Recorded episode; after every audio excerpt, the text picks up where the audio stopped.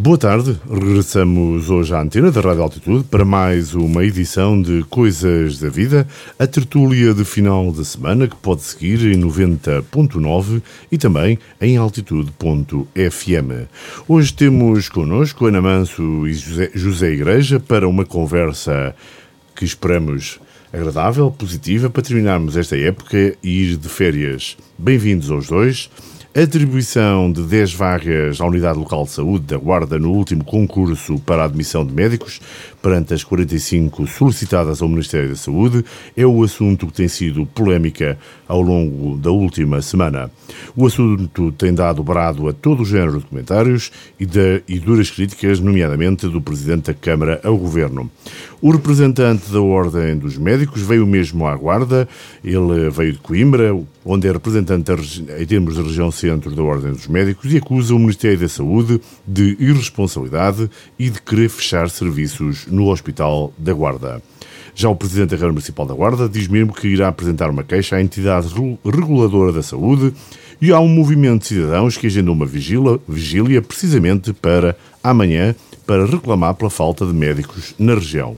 A ULS da Guarda, entretanto, anunciou a contratação de 15 médicos nas próximas semanas e o secretário de Estado da Saúde diz que tem havido reforço de profissionais na ULS da Guarda.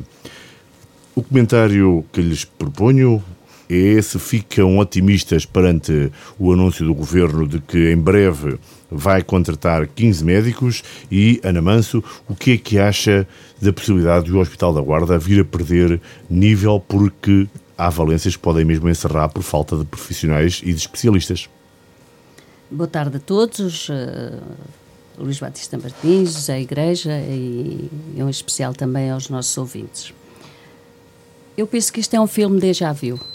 Uh, sistematicamente, uh, os hospitais uh, do interior abrem vagas, não são preenchidas, pedem vagas, não lhes são atribuídas. Portanto, isto é simples como isso.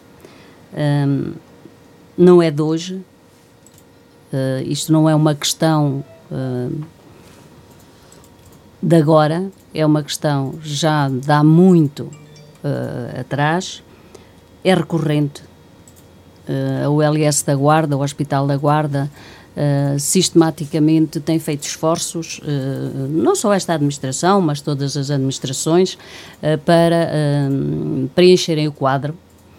E não havendo médicos, obviamente que os serviços, à partida, logo, são votados ao encerramento, e, portanto, se não uh, se preencherem os lugares, uh, nós não temos especialidades. Não tendo especialidades, não se desenvolvem uh, o hospital. E há especialidades aqui que estão, não é à míngua, não é na penúria. Praticamente, quer dizer, já há muitos anos que estão na linha vermelha. É preciso o Governo Central, eh, este eh, e os outros também não, não ficaram atrás, eh, ter alguma atenção. Mas faz-me alguma espécie que, quando se diz e se anunciam cento e tal medidas para o interior, que depois, numa área básica como é a saúde, não se olha de uma forma estruturante, coerente, Há uma Nós das questões que, que, muitas vezes se coloca que tem a ver com o facto de, neste caso, o concurso nacional teve pouco mais de mil vagas, eh, eh, e até que ponto, nomeadamente por aquilo que disse atrás, de que há vagas que por vezes ficam por preencher, até que ponto é que no contexto de justiça, de gestão da organização dos serviços de saúde, faz sentido pedir para em hospitais do litoral, das grandes cidades, não sejam abertas vagas por forma a conseguir canalizar uh, os candidatos a ocupar vagas para o interior. Como é que se pode fazer isso? Quem faz a gestão é o Ministério da Saúde. Uh, o Hospital da Guarda, para nos focarmos e para as pessoas nos entenderem, pediu 45 e foram-lhe atribuídas 10. Logo à partida, não faz qualquer sentido. Mas ninguém deu justificações para isso. Vem depois dizer-se, sim, mas vão ser admitidos agora, há 15 que vão ser contratados. As pessoas não vêm para cá, uh, digamos, em, em passão. As pessoas apostam quando vêm é para a guarda. É vida. É, é vida, é futuro. Não vêm por, por lhes ser feito um contrato. E o, o, serviço tem que ser organizado. Aquilo que se passa é que nós temos aqui serviços que praticamente têm um, dois profissionais. Eu dou apenas dois exemplos. A cardiologia tem dois profissionais. Se formos para a otorrino, laringologia tem um profissional. Tinha dois, mas um aposentou-se. Portanto, mas se formos a outras especialidades básicas, também não estão bem. A ortopedia. Nós temos dias em que não temos ortopedia e toda a gente sabe disso. O Ministério também sabe disso. E quando eu digo que a responsabilidade é a nível central, é óbvio que se abrirem lugares e vamos ser sérios uh, nesta matéria. Se abrirem lugares nos hospitais da Universidade de Coimbra e abrirem lugares nos hospitais de Santa Maria, em Lisboa e no Porto, obviamente que quem está no início de uma carreira e quer investir nessa mesma carreira, tem ali tudo à mão. Tem as faculdades, tem o, o, o serviço desenvolvido, uh, tem, uh, digamos, uh, todas as, as áreas envolventes também desenvolvidas, naturalmente que aposta nesses lugares, onde também se formou, onde também, porque não se formam aqui digamos, de base e na totalidade, um especialista não se forma no Hospital da Guarda, portanto, forma-se noutras áreas, noutras regiões. Portanto, abrindo Lisboa, Porto e Coimbra, naturalmente que a Guarda não consegue disputar uh, especialistas uh, se não for uma orientação centralizada e uma orientação vinda de, de, do Ministério da Saúde. E é isso que tem acontecido. Portanto, o mal é um mal de raiz, é um mal de há muito, é um mal antigo. E enquanto não houver uh, vontade política para começarmos a construir a casa de baixo para cima, e começarmos sempre sentiu pelo essa, topo. Quando era deputada na Assembleia da República,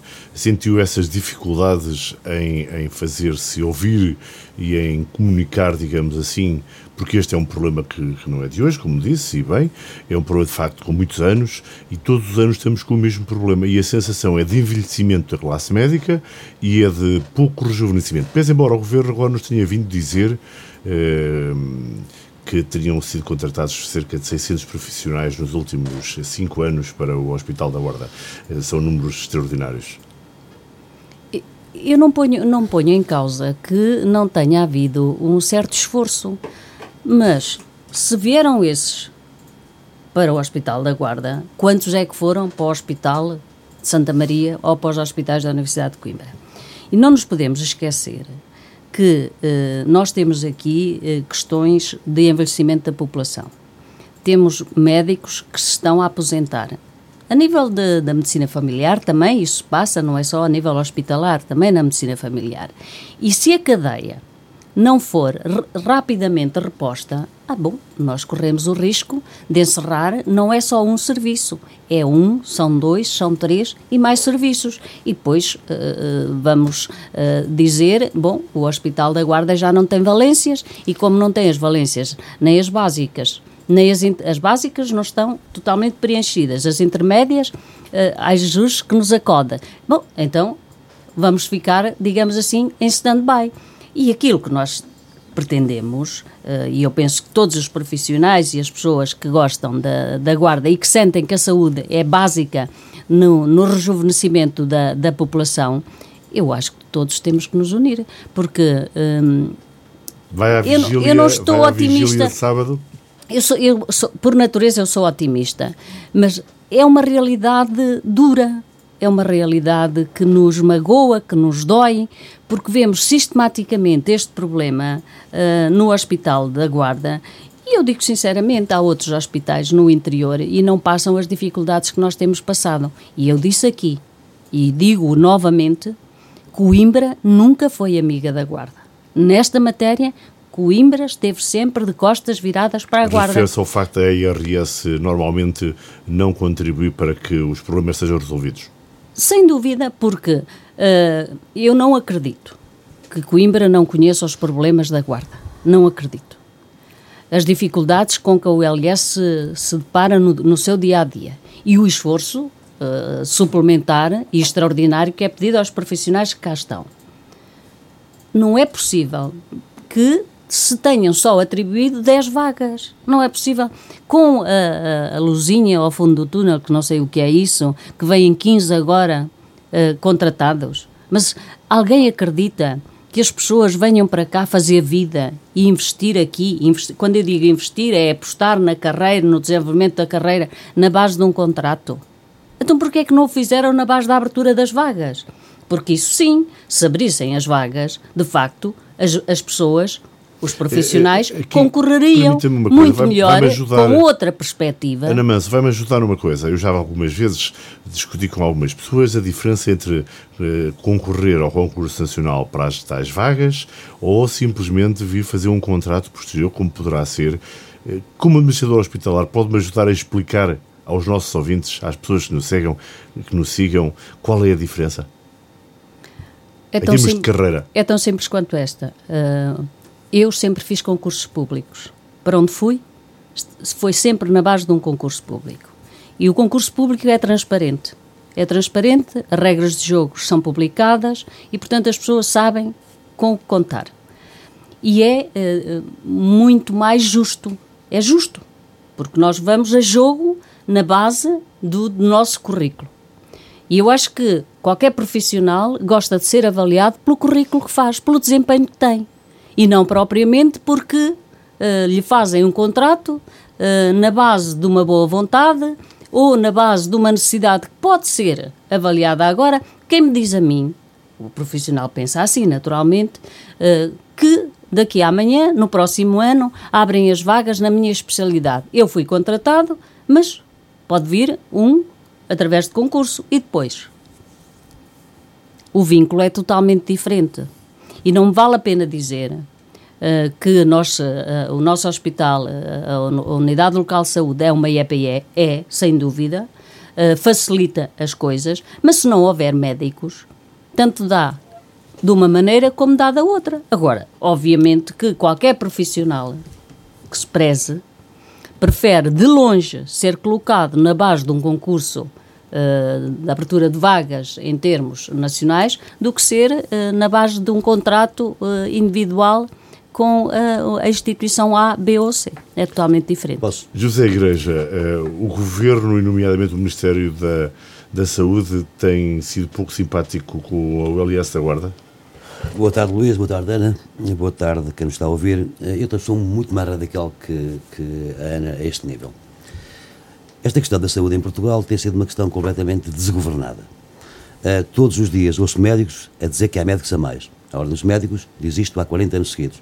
Há em Portugal médicos a mais, não podem abrir mais faculdades, é proibido entrar médicos, não há médicos a mais. Afinal, não há médicos de lado nenhum. Uh, depois vem o PCP, vem o Bloco de Esquerda, vem o PS dizer que o Estado tem que contratar, o governo, mais médicos. Onde estão? Eles não Sim, existem. aliás, o governo, o governo precisamente não... para o último ano letivo quis abrir mais vagas, mas, eu... mas a sociedade médica, tanto amigo... no ensino como nos médicos, deixa-me ser grave acharam e, que não eram duro, precisos. e duro este título. Portugal anda há 40 anos a dizer que não tem médicos. Portugal, o país.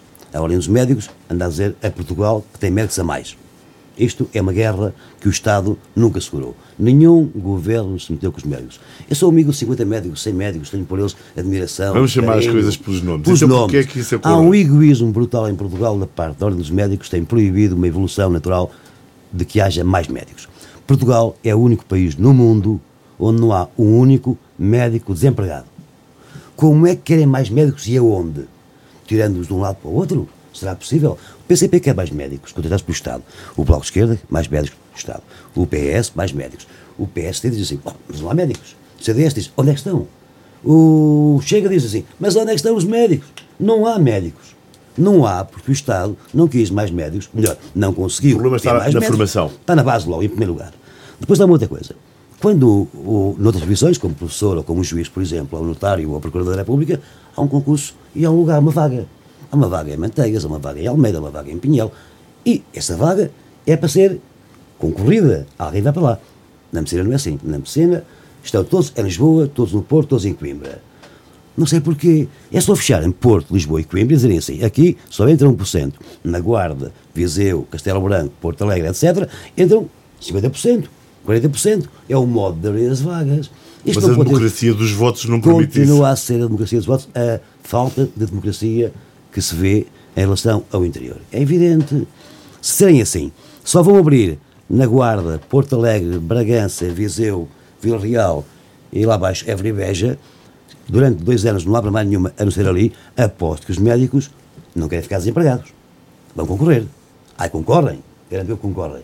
Porque não há, segundo eu ouvi ontem, não há um único médico desempregado em Portugal. Então como é que o, querem, o Estado quer colocar médicos na Guarda, ou na Covilhã, ou em Castelo Branco, ou em Porto Alegre? Se alguém me mentiu, me diga. Daí Aliás, até houve um médico espanhol, por sinal, que no Hospital de Faro, eh, no ano de 2020, trabalhou 365 dias. É sinal que ganhou, não há médicos. Ganhou quase 400 mil euros, porque de facto eh, não houve um único dia que ele não trabalhasse e muitas vezes a fazer 24 horas por dia. Isto é vergonha nacional a este nível. Por sinal é espanhol. É espanhol é sinal que veio para ganhar dinheiro. Porque quem está cá vindo de Espanha, é sinal que ganha melhor cá do que ganha em Espanha, se não estava cá para ganhar esse dinheiro, bastava, bastava se calhar metade ou um terço, ou já vinha para cá a correr seguramente. Mas a questão base é formação de profissionais não tem existido. E não vai existir nos próximos 5, 10 anos ainda. Só daqui a 5, 10 anos é que chegaremos a um momento em que já toda a população pode Isso ser se houver uma alteração na planificação. Claro, se continuar. Já neste momento há uma ideia de que a Católica irá ter uma universidade, mas cada vez que dizem assim, mais 10 uh, uh, alunos para cada faculdade de medicina, vêm logo lá os catedráticos e dizem: Oh, não, senhor, não é preciso, tanto bem assim, não é necessário. E depois querem pôr médicos em todos os lugares e não há. Não há médicos. Não há médicos porque eles não existem. Só isso. Agora, Manso, claro, esta tem, forma de, de, de ser radical na, na alteração. Eu entendo aquilo que o Zé Igreja está a dizer, eh, portanto, e para quem nos ouve, isso é óbvio. Uh, só que, uh, e aí eu não estou, uh, digamos, a defender aquilo que o Zé Igreja neste momento está a pôr em causa, que é, a, digamos, a parte de formação. De formação dos médicos, mas aquilo que a Ordem tem dito, não é este bastonário, portanto todos, todos os por lá têm passado, é a capacidade formativa depois dos hospitais. Se não, não, só para as pessoas entenderem. advogados, só para as pessoas entenderem. juízes, também havia capacidade de ter a mais questão, universidade a, questão, a formar médicos. A questão é que é discutida pela ordem dos médicos sempre, é uh, não é as, na base das necessidades, só para, para ficar Sim, claro, ideia, não é na base das necessidades uh, para os utentes, até porque nós tínhamos praticamente um milhão sem médicos de família, portanto, uh, é a questão formativa, isto é, dos profissionais que já estão formados em relação aos novos Sei, os profissionais assistentes, etc. Por aí fora. De qualquer das maneiras, eu não fui, a, a, digamos, ao fundo da questão nessa base, porque isso então era criar mais universidades e, portanto, haver uma maior uh, capacidade formativa, um, pus a questão relativamente à distribuição dos sim, recursos sim. que temos. E, portanto, uh, o meu foco e a abordagem que fiz é relativamente à distribuição dos recursos Mas, Dona Mansa, esses médicos do, que agora vêm para a guarda vêm temos, de onde? Eu penso que nesta matéria, como nas outras, e temos dito isto aqui várias Mas, vezes, Ana, o país continua inclinado para, para o litoral. Ana, e se nós não fecharmos um pouco a torneira, eu costumo dar o um exemplo e já vou dar. Se nós não fecharmos um bocadinho a torneira, quando abrimos as vagas nos grandes centros, Lisboa, Porto, e Coimbra, obviamente que os profissionais não vêm para o interior. E não vêm para o interior pelas razões que eu uh, Mas a minha pergunta é simples. acabei por dizer. Eles vêm da onde? Eu digo, 10 ou 15 vêm da onde? Eu digo isto com toda, com toda... As pessoas entendem-nos. Um, as pessoas, quando não são, uh, não têm cuidados de saúde na ULS da Guarda, onde é que vão? Vão à privada, isto as pessoas entendem, vão à privada ou vão aos hospitais da Universidade de Coimbra. Claro. Alguns também vão a Viseu. Sim. eventualmente. Uh, se os hospitais da Universidade de Coimbra tratassem só os doentes do Conselho de Coimbra. É todo distrito só. Desculpa lá, mas tratassem os doentes do Conselho de Coimbra, mais os doentes dos conselhos que fazem parte do distrito de Coimbra e as especialidades que os outros hospitais que estão à volta na região centro, Guarda, Viseu, Castelo Branco, Covilhã, Figueira da Foz, tratassem todos, ficavam só nos hospitais da Universidade de Coimbra, os doentes do seu distrito, do distrito de, de Coimbra, e, as, e os doentes da região centro, que não tinham especialidades as especialidades ditas, sei lá, neurotraumatologia, Sim. cirurgia vascular. Bom, aí, obviamente, que a reestruturação era profunda e era de fundo. Mas isso aí tem que haver coragem na decisão política. Porque é óbvio que aí a distribuição dos médicos tinha que ser outra. Claro, tem que ser outra. E terá que ser outra mais dia menos dia, porque não pode continuar assim. Mas as pessoas entendem isso. Eu- eu- um, um doente da Guarda só devia ir a Coimbra nas especialidades que o Hospital da Guarda não tem, que são Claro. as especialidades que um centro hospitalar eh, de- de- de- da dimensão dos, universitário, da dimensão As dos hospitais da Universidade de Coimbra, tem que ter, sim. tem que ter. E que nós aqui não devemos ter, até porque não temos depois o, o número de casos suficientes para que os Sempre os profissionais trabalham. eh, portanto, prestem bons aposta mais cuidados. por uma reestruturação de- do serviço tal como ele é e, a e com os recursos que conhecemos.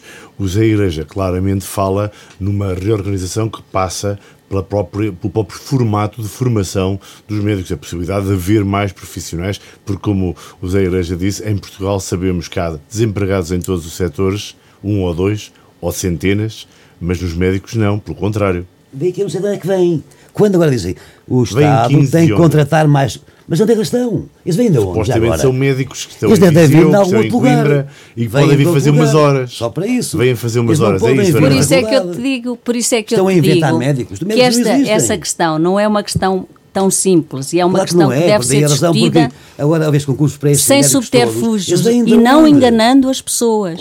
E muitas vezes isto é tirar areia para os olhos das pessoas, Mas acha que manter especialidades é abertas, anunciar para... quando à partida nós sabemos que não temos número suficiente de profissionais para prestar essas, Então, esses cuidados. Mas acha que estes 15 eh, profissionais, 15 médicos que o, o, a ULS terá neste momento já identificados e que poderá contratar nas próximas semanas, acha que isso é improvável ou será contratar para umas horas? Umas horas Eu não- para vir e trabalhar umas horas, claro. Para já eh, temos que esperar para ver. pois. Para já temos que esperar para ver, caso a caso. Eh, não posso dar a dizer que é assim para todos, eh, eventualmente não é. Cada um terá eh, a sua própria situação. Eu não sei se há alguns que estão num quadro E que de outro um hospital específico, e, que é? vêm, e que vêm aqui fazer eh, Ou bancos a ou fa- fazer quarta-feira, urgência é? e fazer, eh, digamos, dias de, de- de consulta, recuperar algumas, alguns doentes nas, nas listas de espera, ou outros que venham e que fiquem a contrato eh, a tempo inteiro. Não sei quais são as situações individuais dos 15 médicos que, que foram referidos. Nesta, nesta situação é esperar para ver. É esperar para ver e, e, de facto, verificar se as, as especialidades, como eu disse, de cardiologia, ortopedia, of, of- oftalmologia, Otorrino. anestesia, quer dizer, o que é que se vai passar com elas? Essas, essas especialidades que um dia desses, por falta de especialistas, irão encerrar e o hospital irá descer de nível, obviamente. Toda a gente sabe que nós, neste momento, temos apenas eh, um, eh, um médico na área de eh, oftalmologia e um médico na área de otorrino, só para dar estes dois exemplos. São áreas cirúrgicas.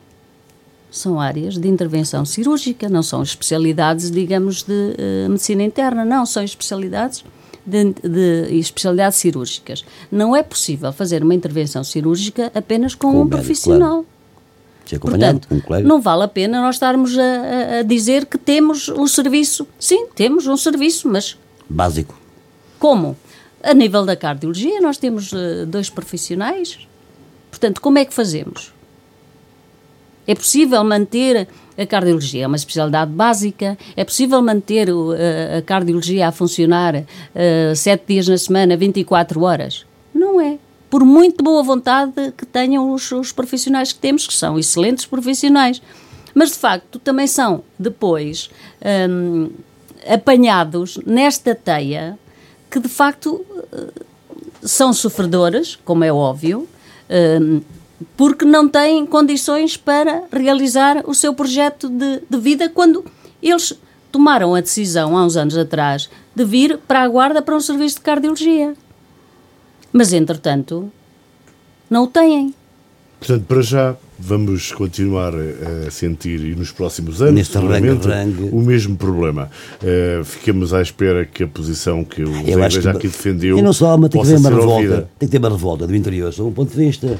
Este formato de colocação de médicos na periferia, a antiga portuguesa, que existiu anos 80, a Ana Manso deve-se recordar, foi uma, uma, um sucesso fabuloso. Ou seja, naquele tempo, anos 80, no final dos anos uh, 70 e 80, o Estado disse o seguinte: o interior tem necessidade de médicos. É preciso que os médicos se formem. Então, todos os médicos tinham que ter 3 anos de trabalho no interior. Se o Estado voltar a dizer assim, meus amigos, estáis formados pelas universidades portuguesas públicas, o Estado gastou o dinheiro, gastou os neurónios dos nossos catedráticos para serem grandes e serem um dia ricos através do vosso trabalho meritório. Vão todos ter que ir à periferia, como era antigamente, vão ao interior, formar-se bem lá durante 3, 4, 5 anos. E depois a seguir já concordem para Lisboa, para o Porto e para aí fora. Isto dava outra vez um salto, porque aquilo que Uh, Ana, mas até com este melhor que eu. Aquilo que nos anos 80 valeu à Guarda, valeu a Viseu, valeu a Castelo Branco, valeu a Vila Real, Bragança, etc. Foram esses jovens médicos, muitos depois ficavam cá. Acabaram Há muitos de ficar. Cá, que são excelentes médicos depois disso aí, começaram da base, mas isso aí foi fantasticamente importante. Era uma, uma decisão social por parte do Estado, dizer assim, meus amigos, vão lá, ganham dinheiro, sim senhor, mas agora têm também que ir conhecer e trabalhar naquilo mas que é mais importante. Acha que os profissionais hoje estariam dispostos é de a fazer isso? Se há uma lei, há uma lei. Os juízes não vão para Por isso alguns optam por deixar vou, o, os serviços públicos mas não é naquele momento, mas não é naquele momento. Mas não é naquele momento. Se o Estado os forma, tem esse direito, como tem com os pilotos de aviação. Os pilotos que da Força Aérea, quando querem sair para a aviação comercial, têm que dar ao Estado, à Força Aérea, os X anos porque gastaram lá milhares a milhões de litros de gasolina. Na preparação e a preparação. Os claro. notários têm que ir para Casa de Anciães, ou para, para a Meda, ou para Foscoa, não é para onde lhes apetece. Todos querem ser notários em Lisboa, claro, porque há mais movimento, há mais dinheiro, mas não é assim. Os juízes também todos precisavam estar todos ali em Lisboa, que ir ao Porto, onde estão as relações, onde está o Supremo, mas não, começam todos por uh, aldeias pequenas, começam por, por, por, por, cidades pequenas, começam por Almeida, começam por Sabugal, marcas pequenas, e depois vão evoluindo na sua situação. Na Messina não, começam logo por cima, vão logo para Santa Maria, São João ou para o Zuc. É maravilha. Se não é ali, Exato. É, isto não pode ser. Não pode ser. Eu Mas acho que isso é uma questão demasiado complexa para nós uh, discutirmos é isto, digamos, é na. Parlamento, mas é preciso que as pessoas falem disso. Sim, eu acho que é importante. E, e, é importante. É Aliás, não é por acaso, não é por acaso que a saúde já faz parte da, da, das preocupações de todos os candidatos à Câmara. E é bom que assim seja. E é, é bom que estejam assim preocupados. Seja. Mas uh, todos temos que estar preocupados, porque o Hospital da Guarda está a atravessar uma fase muito, muito difícil. E, e eu não digo que é, é, é, digamos, que é de hoje uh, a dificuldade, não. Uh, uh, as dificuldades da, da ULS da Guarda já não são de hoje. Mas têm-se vindo a agravar. Têm-se vindo a agravar. E, portanto, eu acho que todas as iniciativas que sejam tomadas no sentido de colmatar a situação e invertê-la serão naturalmente bem-vindas. Porque, senão, quando a população da Guarda der conta, uh, a maior parte das especialidades uh, bate à porta e já lá não tem profissionais. Esse é um problema, um problema que nos irá ocupar, obviamente, nas próximas semanas, durante a campanha, inclusive, e, infelizmente, irá ser eh, tema recorrente durante porventura meses ou anos. O Tribunal Judicial da Guarda decidiu esta quinta-feira que Álvaro Amaro, Carlos Chaves Monteiro e Vítor Amaral, mas também Carla Morgado e Alexandre Isidro, não vão a julgamento no caso Guarda Folia.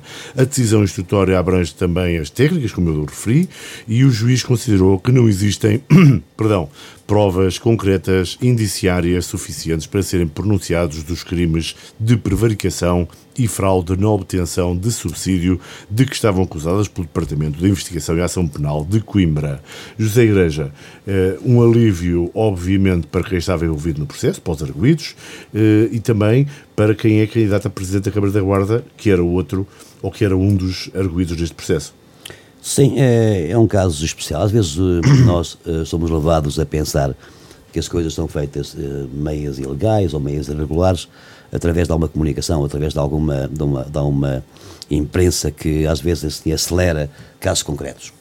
Eu, neste caso concreto do guarda-folia, até estou dentro só por uma razão especial. E naquele tempo era vereador e também votei a favor da adjudicação do Carnaval de 2015, salvo erro, 14, uh, 14, 2014, uh, ou, ou, ou, aquilo. Naturalmente que eu não tive a ver se tinha havido três concorrentes, se os concorrentes receberam a carta registada e se responderam. Uh, nós, vereadores, temos lá em cima da secretária, em cima da mesa, a dizer-nos que foram convidadas três entidades e a partir daí escolhe-se a entidade mais barata e acabou o problema por aí. O que estava aqui em causa era se havia, aqui ou não havia, uma ultrapassagem de, de, de, de de burocracias ou uma ultrapassagem de rigor formal na adjudicação de, de, deste, deste ato. Nunca me pareceu que aqui tivesse havido qualquer benefício ou prejuízo para ninguém. Nem o Estado perdeu dinheiro, nem a Comunidade Europeia perdeu dinheiro, nem a Câmara da Guarda ganhou dinheiro, nem o Aquilo ganhou dinheiro, ou seja, não havia aqui um resultado negativo para ninguém, do ponto de vista de alguém se ter aproveitado. Nem pessoalmente, de nenhum, nem presidente, nem vereadores, nem técnicos, nem nada disso aí, nem também uh, do Estado perdeu nada com, com, com esta adjudicação. Bem que eu sempre pensei que o resultado final deste processo iria ser naturalmente o arquivamento. Não foi, ainda foi acusado, possivelmente terá havido verificação de alguma ultrapassagem de algum formalismo necessário que podia ter sido, que não foi evitado e devia ter sido evitado, eh, mas não pareceu nunca que houvesse aqui uh, uma, uma uma atuação dolosa com efeitos de enganar o Estado, a enganar alguém, fraude, prevaricação, nunca passou pela cabeça que tal tenha acontecido. Mas o que é certo é que o diabo fez a investigação e fazia questão que houvesse julgamento. Sim, mas sabe que uh, a acusação parte de indícios mínimos que possam existir e até costuma dizer o seguinte, que a acusação já há indícios suficientes para se pensar que possa haver uma condenação. Depois a instrução faz uma segunda análise, que é eh, verifica se é possível uh, haver mais probabilidade de absolver do que de condenar. E o juiz deixou que era muito mais provável absolver os arguídos do que condená-los. Ele também não absolve nem condena. Ele só faz o seguinte: não os leva a julgamento, dado que me parece que em julgamento seriam absolvidos. É Ana Manso, vivemos numa sociedade uh, um bocado justicialista. Por todos Todos estamos à espera do erro, da falha, de haver falta de uma vírgula numa decisão do decisor público, do político, e depois aparecem denúncias anónimas ou não, aparecem denúncias junto às autoridades para serem investigados e fazermos disso um grande festim por forma a que publicamente as pessoas sejam incriminadas? Eu acho que andamos mesmo aí à procura disso. Temos que encontrar qualquer coisinha. Eu acho que muitas vezes passa-se. O próprio Ana Manso, aliás, sabe o que estamos a falar. Para, para essa, para, é, digamos, para essa pressão. Uh, eu su subscrevo aquilo que o Zé Igreja acabou por dizer. Eu fico, fiquei satisfeita com, com o desenrolar deste processo. Ah, sou bonita político, não fiquei satisfeito, evidentemente. Não, Moralmente, mas houve, eticamente, fico satisfeito. Sem dúvida. Chama-lhe claro aquilo que, quiser. Já voltamos essa parte. Já voltamos essa parte. Eu não, eu não, não considerei. Eu digo que subscrevi aquilo que tu disseste na forma não. Uh, subscreves, tu dizes que isto do ponto de vista político não ficaste satisfeita, porque eu, quando se não, fizer justiça, tanto claro, de um lado como dá do outro. agora, porque sim, é evidente sim, que o PS sim, teria mais vantagem a que houvesse julgamento Agora, do, se o Ministério de Público. Todos esses, esses camaradas, estou a dizer, é evidente. Não, não, de maneira nenhuma. Se não, tinha, não isso, havia razões, não. portanto, para, uh, para haver claro, julgamento, portanto, claro não tinha que, que haver. Uh, são dinheiros públicos que estão ali, uh, portanto, em causa e, portanto, que andam a, a, ser julgados desta forma. Agora, se o Ministério Público não arranjou provas, portanto, é porque não as há, porque senão parte do princípio que se as houvesse o Ministério Público tê-las ia arranjado. Agora, eu fico satisfeita que uh, o processo tenha tido este, este desenlace. Uh, gostaria é que de facto uh, houvesse mais preocupação com uh, as coisas que se fazem bem do que muitas vezes uh, meras, meros formalismos do ponto de vista administrativo que não uh, põem em causa uh, de maneira nenhuma a, a parte do, do, bom funcionamento dos serviços públicos e muitas vezes os serviços públicos são denegridos, digamos, com questões menores, mesquinhas, que não têm nada a ver, não têm nada a ver com o bom funcionamento das agora, mesmas instituições. Um minuto, vou dar só um exemplo. Imagina agora o seguinte, durante agora este último período da pandemia, no começo não havia máscaras para se conseguirem máscaras, ou, ou até detergentes, ou, ou algo desse género aí, tinha qualquer, qualquer entidade tinha que fazer um concurso. Mas havia casos em que só havia uma entidade, não havia mais ninguém. No período do ano passado, em, em fevereiro, março, abril, aquilo era uma desgraça. E então qualquer entidade, maiormente uma cooperativa, uma associação, uma Câmara, que comprasse um frasco qualquer, Chegamos já ao estava ridículo encravado. Chegamos ao ridículo muitas Estava vezes. encravado já porque não, não cumpriu, não tinha três propostas lá de, do álcool gel, cada um. Aqui não havia hipótese nenhuma, tinha que ser arranjado de alguma maneira. Claro, tem que ser justificado, sim senhor, tem que ser justificado, só concorreu uma pessoa por aí fora, tem que se lá declarar que pague-se lá a fatura de 500 euros ou 100 euros a alguém, senão já dá umas graças, já fica ali um crime logo ali em cima da A cabeça do... transparência Eu acho também que- às vezes tem sim, estes problemas. Eu acho que nós Em temos que ser exigentes. claro, temos que ser exigentes, estar atentos e, e, Mas há casos e a transparência é fundamental eh, quando está em causa o gasto de dinheiros públicos, porque são dinheiros de todos nós, os dinheiros dos contribuintes. Mas temos que ter bom senso também. E eu acho que muitas vezes nós não conseguimos equilibrar entre a transparência e a exigência de um lado e o bom senso do outro. Mas julgamos as pessoas Ah, sim, imediatamente. sem dúvida. Sem Todos dúvida. fazemos sem isso. dúvida, sem dúvida.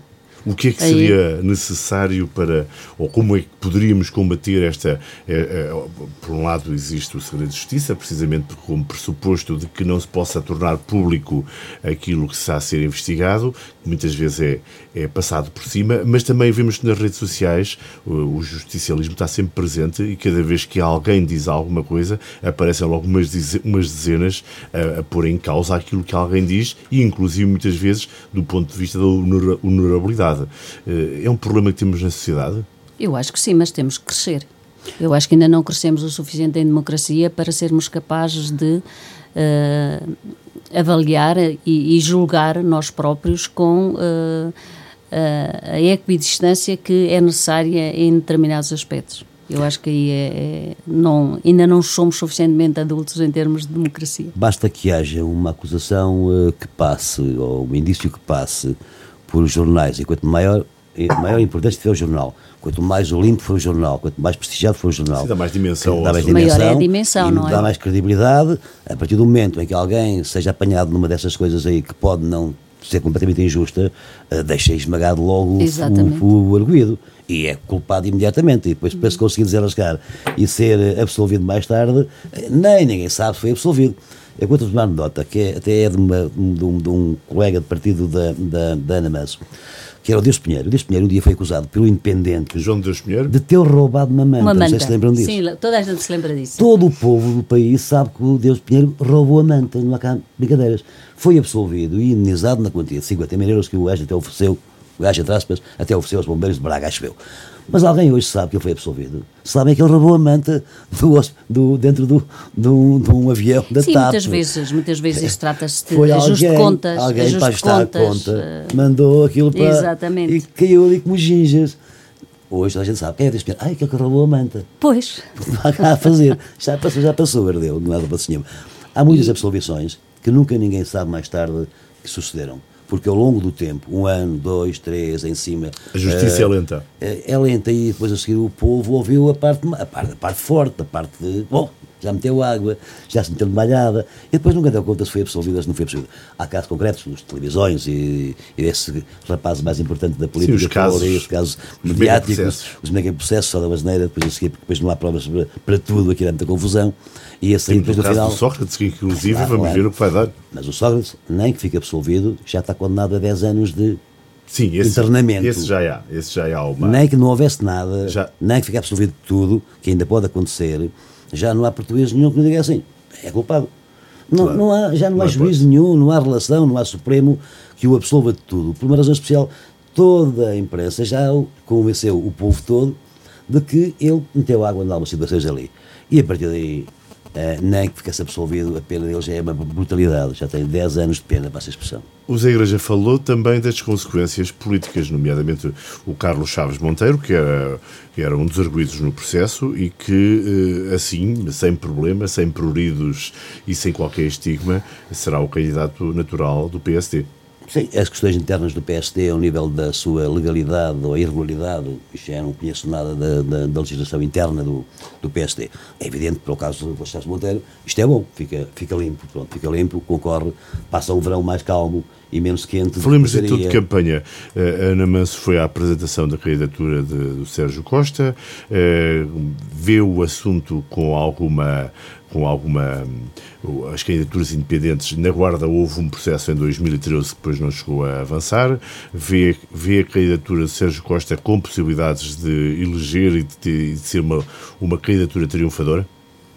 Eu fui às duas uh, candidaturas, à apresentação das duas uh, candidaturas, do Carlos Chaves Monteiro e fui à apresentação do, do Sérgio Costa. Uma cidadã atenta, que Portanto, quis mais não, não foi, a, não foi a do Luís Couto.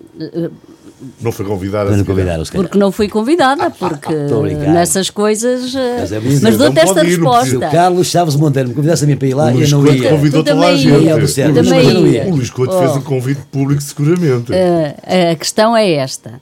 Uh, eu fui às duas candidaturas, e, portanto, uh, ouvi. aliás, eu posso dizer que um, tenho aqui o interior uh, e passa a publicidade do interior aqui à minha frente. Não há publicidade nenhuma, faz sentido falar das coisas com os nomes que, próprios. Uh, portanto, a apresentação do, do, do engenheiro Sérgio Costa uh, no Jardim José de Lemos, e eu estou a citar, numa sessão muito concorrida no Jardim José de Lemos. Portanto, até agora, penso que foi que é o único candidato que já apresentou a lista toda pelo menos. Nunca, não foi gastar eh, logo todas as fichas no mesmo dia? Eu, eu acho que uh, cada candidatura tem os seus timings. Claro. Os seus timings. Uh, se me perguntar uh, como é que eu fiz, eu sei como é que fiz. o engenheiro Sérgio Costa entendeu que devia apresentar a lista completa. Um, são, eu acho que foi, fez, teve impacto, eu ouvi. E precisava portanto, desse impacto, aliás, eu, nós eu estive lá, eu estive lá e, portanto, sondagem, nada melhor do que a gente estar falámos, e ver. Eu costumo dizer. de uma sondagem em que precisamente nada melhor nota-se que, a... que Sérgio Costa ainda está muito atrás no caminho que tem que percorrer.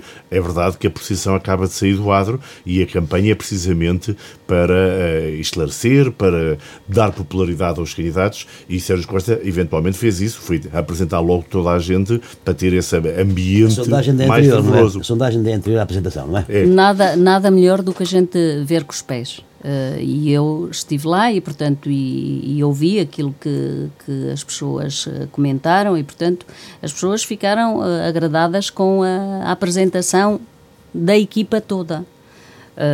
não me pergunto se no caso da, da, da apresentação do, do, do, Carlos Chaves Monteiro, portanto, as pessoas gostavam de ter visto a lista. Não, não, não vi essa, essa, essa preocupação também, portanto, para ser justa, para ser justa, portanto, ficaram agradadas. Ainda é cedo, é isso que quer dizer. Acho que Uh, ficaram agradadas uh, por uh, mês de agosto vai ser quente. O, o Sérgio Costa ter apresentado a equipa toda da, da, da candidata à Câmara, mas não senti que da parte do Carlos Chaves Monteiro que tivessem ficado preocupadas por ele não ter apresentado a lista. E isto fica claro.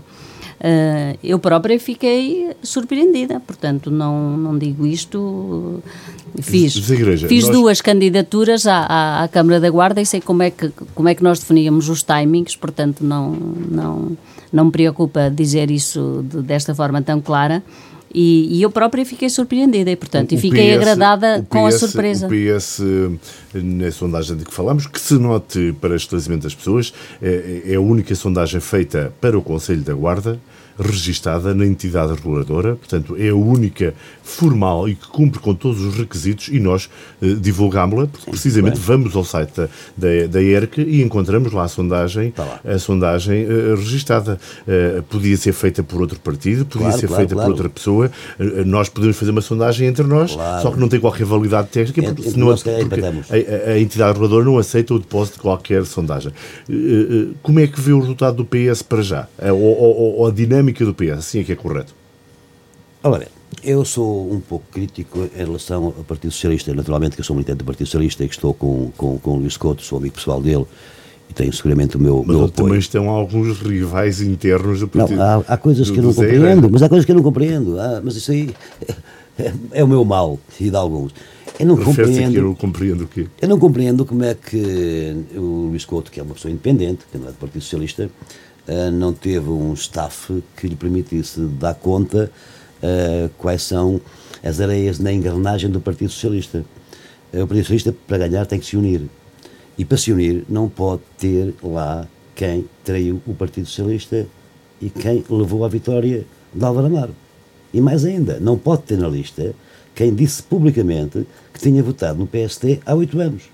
Vamos Essa parte não dá, não Vamos pego ninguém. Então, não é preciso nomes. A gente olha As para. sabem. Basta carregar no botão da, da, da, da campanha do, do, do, do, do Partido Socialista, do Luís Couto, e vêem-se lá as pessoas que estiveram ao lado de Álvaro Amaro em setembro de 2013. E especialmente em 2017. Será que o Luís Couto não esteve? Em 2017 já não. Alguns. Porque em 2017 o PS não teve nenhuma ruptura, estava tudo calmo, sereno, e pronto, foi uma derrota gigantesca também uh, em 2017. Mas, uh, olhando para, para algumas pessoas que estão lá, alguns dizem, mas este não foi aquele que disse publicamente que tinha votado no Álvaro Amaro, ou seja, no PST, sendo militante do Partido Socialista. Há aqui uma coisa que eu acho que o Luís Couto uh, deve ter tido alguém que o assessorou e que o aconselhou e que está a pensar que sim, senhor, que é o melhor caminho por aí. Eu respeito toda a posição que ele tem a este título aí. Agora, é evidente que há muita gente do Partido Socialista que diz assim: mas o que é que está a passar aqui? Olha que há uma coisa que está a correr mal. Daí que ele tem que fazer aqui um trabalho muito forte ao longo do mês de agosto e ao longo do mês de setembro, naturalmente, até às eleições, para conseguir unir franjas do Partido Socialista, porque eu não estou a ver que tenham unidas neste momento. Estou a ver uma confusão um bocadinho. Até é um alerta, se alguém me está a ouvir da área da, da candidatura, é um alerta, porque a, aquilo que vem na sondagem já não é mal de todo, mas é, um, é o, mínimo dos mínimos, são 32%, salvo erro, contra 45%, salvo erro, mais Sim. ou menos é isso. O que daria, o que daria esta, esta, esta... Há uma esta- recuperação do PS em relação a, Sim. a, a, a, há última, quatro sim, anos. sim. É, se bem Daria um como- 4, como 2, 1. dissemos atrás, Daria um é, 4, 2, 1 a nível de, de eleições. Eventualmente, mas 4, 2, 1. Era 4, 2, 1. Ou seja, o Sérgio te- teria um, um- um vereador, o PS teria dois e, o- e ainda fazia, dava 4 ainda para o PST. Eh, O que seria mau para o Partido Socialista. Se, se desta vez não ganha, tem que arranjar uma maneira de ganhar daqui a 4 anos ou daqui a mais tarde, quando houver uma calma. Mas acha que quando diz, quando diz que eh, o Partido Socialista tem que se unir, o facto de alguns contribuíram para a divisão em 2013 eh, contribuíram e fizeram essa ruptura dentro do Partido Socialista e ao, ao ponto do Partido Socialista ter, ter perdido para o PSD de Álvaro Amaro Eh, e, depois, eh, como a candidatura não chegou a avançar, terem apoiado o, o o PSD ou pelo menos terem aparecido em algumas ações públicas de Álvaro Amaro, o facto de agora regressarem não é uma forma de agregar? É uma forma, não, é uma forma de desagregar. É a forma ao contrário. Porque as- as pessoas não irão perdoá-los. São as pessoas que deram a vitória à parte contrária e mais, se gabaram disso. Não. É que o problema é que não foi só meramente. Podiam ficar calados. Mas não. Orgulhosamente, alguns disseram que votaram mesmo no PSD, contra o Partido Socialista. E alguns não fizeram só isso. Alguns fizeram mesmo militância pura, ao lado de freguesias, presidentes de junta, virando completamente toda a situação ao longo de setembro de 2013. Acha que, eh, acha que então aqueles que em 2013 prejudicaram a candidatura do PS irão também agora prejudicar a candidatura do PS com este regresso ou este reaparecer ao lado do candidato socialista? É o meu pensamento, humilde pensamento meu, mas sim, é o meu pensamento. ah, que há pessoas que não são bem-vindas ah, aonde se portaram tão mal. Ana Manso, o que é que lhe parece este desabafo, este comentário de José Igreja? E sabemos a quem é dirigido, como é óbvio, pese embora ele não tenha, não tenha ó, querido eh, pôr os nomes na- nas pessoas que nessa altura estiveram a contribuir para a ruptura do PS. Bom, eu, acho que eh, aí eu não posso Meter meter a a, seara alheia, a né? foice em seara alheia. Eu acho que é um problema Mas pode partido... ceifar à vontade, não Mas problema pode um Não, mas é, é um é problema... meramente uma crítica pessoal. É um não- problema que, que é o pensamento do Zé Igreja. Claro. Eh, já ouvi Mas também, que- não é, é- não é, não é não é pensamento, novidade? não é novidade, portanto. E- agora, e outras mas pessoas também aqui também, já outras fazer. pessoas Eu- fizeram eu, eu deste entendo o. Luís Couto. Eu entendo o Luís Couto e não estou a ser. eh, entendo o Luís Couto. Ele quer unir eh, o partido e, portanto, tentou fazer isso. Eh, agora, eh, só que às vezes a gente meter uma maçã eh, no meio, uma maçã e passe a expressão sem, sem ofensa, claro. sem ofensa Claro. de ninguém, não é? A meter uma maçã ah, podre num cesto com maçãs uh, sadias, boas, sadias, uh, portanto estraga tudo. Mas eu, eu, uh, eu entendo a, a atitude do, do Luís Couto e portanto... Pois porque supostamente é o agregar. É, é, o agregar, portanto ele não, ele não poderia, ó oh, oh, Zé Igreja, deixa-me discordar de ti neste, neste, neste, neste caso, ele não podia deixar de chamar uh, estas pessoas que tu sabes, e eu também sei que, e eu sei que tu sabes que eu sei, uh, ele não podia abdicar delas e não a chamar. Uh, não, porque... não, porque não são militantes do PS. eu só sei. te pergunto isso. Tenho algumas dúvidas. Mandaram se... carta registrada a dizer que, estavam, que se tinham demitido. Ah, bom, então é por isso que eu não digo eu não devo meter a, a foice em Seara alheia. Sim, mas para além da questão mas, mas, de Agora, no meu entender, não, eu acho política. que uma candidatura que quer ser vencedora, ponho então as coisas desta maneira, uma candidatura que quer ser vencedora e um político tem que ser humilde para Sim, chamar todos e conversar com todos, se a candidatura quer ser vencedora, ela tem que ser o mais abrangente, abrangente possível. possível. E tem que chamar todos, mesmo que tenha que, e eu digo isto com toda a vontade, sapos. mesmo que tenha que engolir alguns sapos, mas tem que chamar todos. Porque se não chamar todos, logo à partida está a segregar. E ao segregar, é, é, digamos, é mais difícil depois convencer um que se transformou em inimigo do que chamar vários que podem não ser mas uh, amigos, tinha, mas que mas são. O, Luís Couto não tinha nenhum inimigo no Partido Socialista. O Luís Couto é independente. Mas po podia. podia oh, oh, oh, Zé, não, então não estás a perceber o que eu estou a dizer. O Luís Couto, ao não o chamar, podia os transformar uh, não em adversários, mas em inimigos. Eu acho que o Luís Couto, ao tomar uma atitude, digamos, de os envolver a todos, por muitos uh, sapos que se calhar alguns têm que engolir mas eu acho que ele tomou a atitude correta. E não estou a dizer é, isto, digamos, a, com uma com, postura partidária, de maneira nenhuma. Estou a dizer isto em termos a tua políticos. uh, do PSD.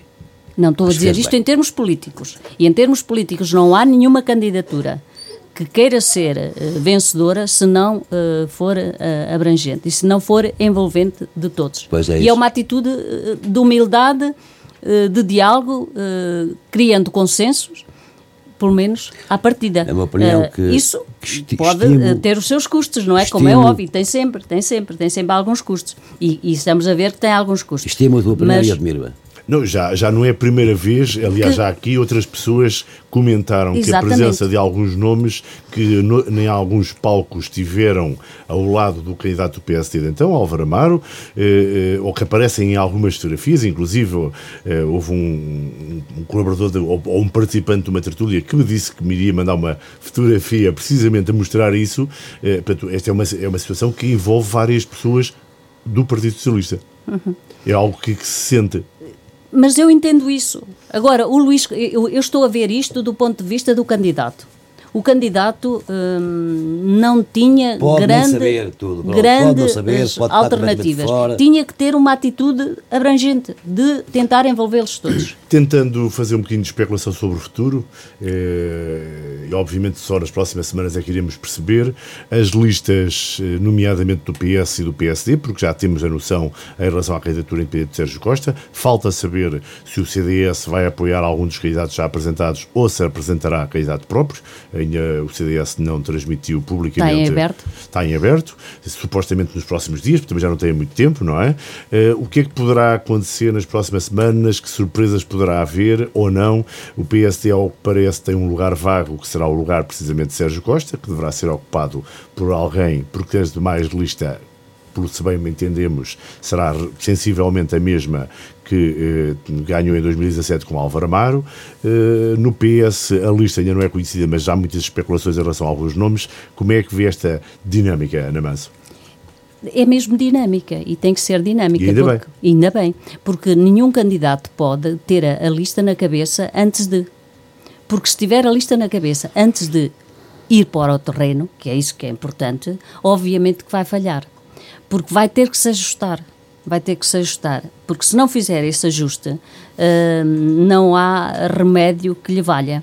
Uh, nós os dois já fomos candidatos e sabemos perfeitamente quando partimos. Uh, há um ditado que se diz: quando se vai para o mar. Havia sem terra. É, exatamente. Havia sem terra e, portanto, prepara-se em terra. Mas, neste caso das listas, a lista tem que estar. a que já foi apresentada, portanto, já não não apresenta uh, dúvidas uh, sobre isso. Já não isso. haverá surpresas. Exato, já não haverá surpresas, mas as, li as listas que não foram apresentadas uh, têm que, de facto, merecer grandes negociações e jogos de cintura para não dividir mais do que aquilo que já está. Porque o Zé Igreja falou relativamente a algumas divisões no, no, no Partido Socialista, mas obviamente Mas pode também minha, pode ter poderá, minha. E dá-se ver no terreno. Irá, iremos ver no terreno. Claro. Também poderão surgir, portanto, no, no PSD. Não portanto, tem que haver, tem que haver muito bom senso. Não estou a ver ninguém do Partido Socialista que Tem que haver muito pedir... bom senso e, e, e digamos, uh, aquele, uh, aquela expressão que a gente utiliza que é têm que ter, os candidatos têm que ter o tal dedo que adivinha para darem o clique uh, na equipa vencedora. E se não tiverem esse cuidado, se não tiverem esse cuidado, obviamente poderão ter uh, alguns problemas e, portanto, mais divisões uh, que, obviamente, nenhum dos candidatos quer. Uma coisa que eu, que eu gosto de ver nas listas é, são os candidatos à Assembleia Municipal. Gosto do Barreto Xavier, Pois nós não falámos nisso. E eu Gosto que... do candidato do PSD, que é o Barreto Xavier. Uhum. Gosto do candidato do, do, PS também, que é a senhora Ministra. E gosto do candidato também do, do nosso amigo Sérgio Costa o Dr. Relda. Que foi ser mandatário. Sem dúvida. Foi mandatário do Partido Socialista. Sem dúvida. Uma pessoa honrada, prestigiada, trabalhadora, dedicada à guarda. Uhum. Sim, senhor, nesta parte aqui estamos todos aqui uh, com medo. Essas são, as notas, aqui. Essas são as notas finais, as Relativ... notas finais para a Ana Manso, porque temos de terminar. Relativamente à Assembleia, uh, sem dúvida nenhuma, eu acho que são três bons candidatos. Eu, como sou sempre, uh, defendo sempre a gente da, da, da casa, a guarda sente-se melhor quando se vive a guarda e quando se vive a guarda por dentro e se vive a guarda com os pés e se cheira o, o, o ar todos os dias. Bom, naturalmente que eu estou mais uh, uh, a torcer para que a Assembleia. Ou seja, temos aqui dois apoiantes que a Assembleia. Que a Assembleia, não, não, um que a Assembleia Municipal mas os dois, que entregue, entregue gente que é de cá, que sente a guarda, que sente e, portanto, quer. Uh, eu presidi a Assembleia Municipal da Guarda 12 anos. Quer o Dr. Reva, quer o Dr. Barreto Xavier, uh, qualquer um deles sentem a guarda, vivem a guarda e, portanto, uh, por dentro. Naturalmente que o Dr. Relva está cá todos os dias e o Dr. Barreto Xavier não está. Mas são pessoas que têm os princípios, os valores o moldados Xavier, pela guarda. Xavier tem um problema. O Barreto hum? Xavier tem um problemazinho lá com o Eiras. Aquela questão da candidatura da Guarda e do Eiras ao mesmo tempo, concorrendo uma com a outra. Eu acredito que aí um o coração problema. fala mais alto. Eu espero eu, que, oh, que, pense bem a situação. Zé Igreja, eu Sim, acho tá que bem. aí o coração fala mais alto. Uh, conheço os dois, aliás, conheço as três pessoas e tenho muito respeito por qualquer um deles, portanto, uh, também Sim, pela Ana, Ana Mendes Godinho, portanto, qualquer um deles. Uh, de facto, são três boas apostas. Ganhe quem ganhar, fica bem servido à guarda. Acho que sim, título. acho que sim. Agora, sem dúvida nenhuma que uh, eu torço para que uh, a guarda fique entregue a quem vive e sente a guarda por dentro, que cresceu aqui, tem gostei os princípios ouvir, e tem os valores da guarda. Quem cresceu aqui foi o Barreto Xavier.